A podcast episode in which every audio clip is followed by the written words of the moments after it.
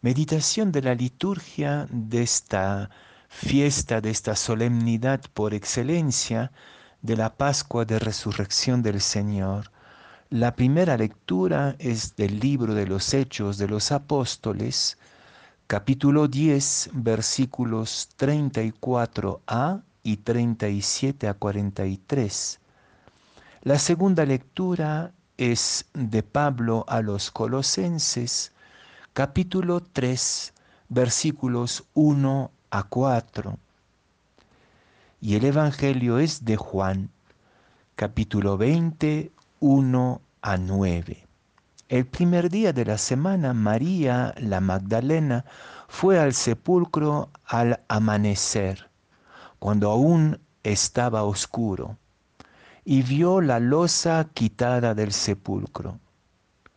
Echó a correr y fue donde estaban Simón Pedro y el otro discípulo a quien Jesús amaba, y les dijo, se han llevado del sepulcro al Señor y no sabemos dónde lo han puesto. Simón Pedro y el otro discípulo, camino del sepulcro, salieron Pedro y el otro discípulo camino del sepulcro.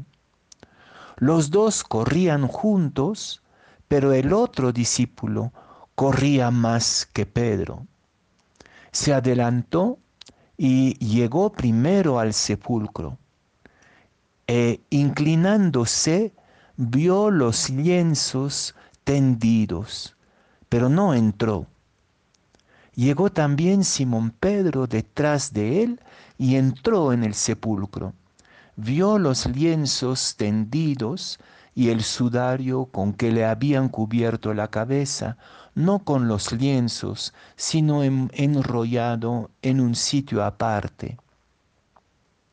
Entonces entró también el otro discípulo, el que había llegado primero al sepulcro, vio y creyó, pues hasta entonces no habían entendido la escritura que él había de resucitar de entre los muertos.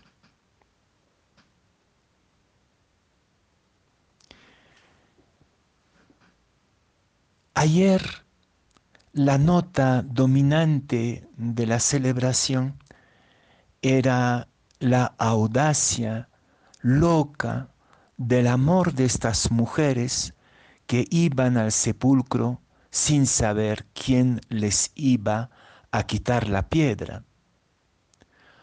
Podríamos decir que anoche la apuesta era la audacia de la fe.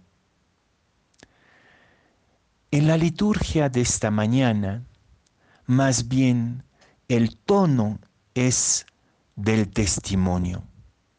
Y lo que me llama la atención en este año es la ausencia del resucitado. Tanto anoche como hoy en el Evangelio, los discípulos y las discípulas no ven al Señor. Pero están haciendo un camino de descubrimiento a través de una serie de indicios de resurrección.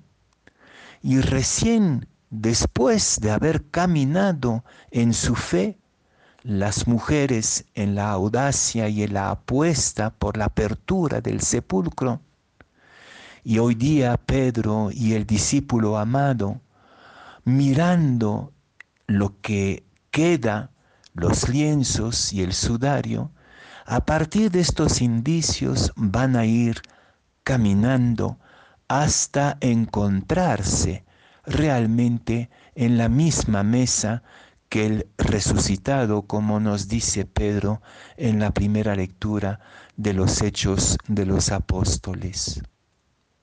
También a nosotros hoy creyentes en la resurrección, que seamos del tipo de las mujeres, audaces, locas de amor, creyendo en lo imposible, apostando por lo imposible, o que seamos de la raza de Pedro y del discípulo amado, que van descubriendo poco a poco el misterio de algo nuevo, también para nosotros es la hora de los indicios y de caminar poco a poco en nuestra fe hasta encontrar a nuestra mesa el propio resucitado.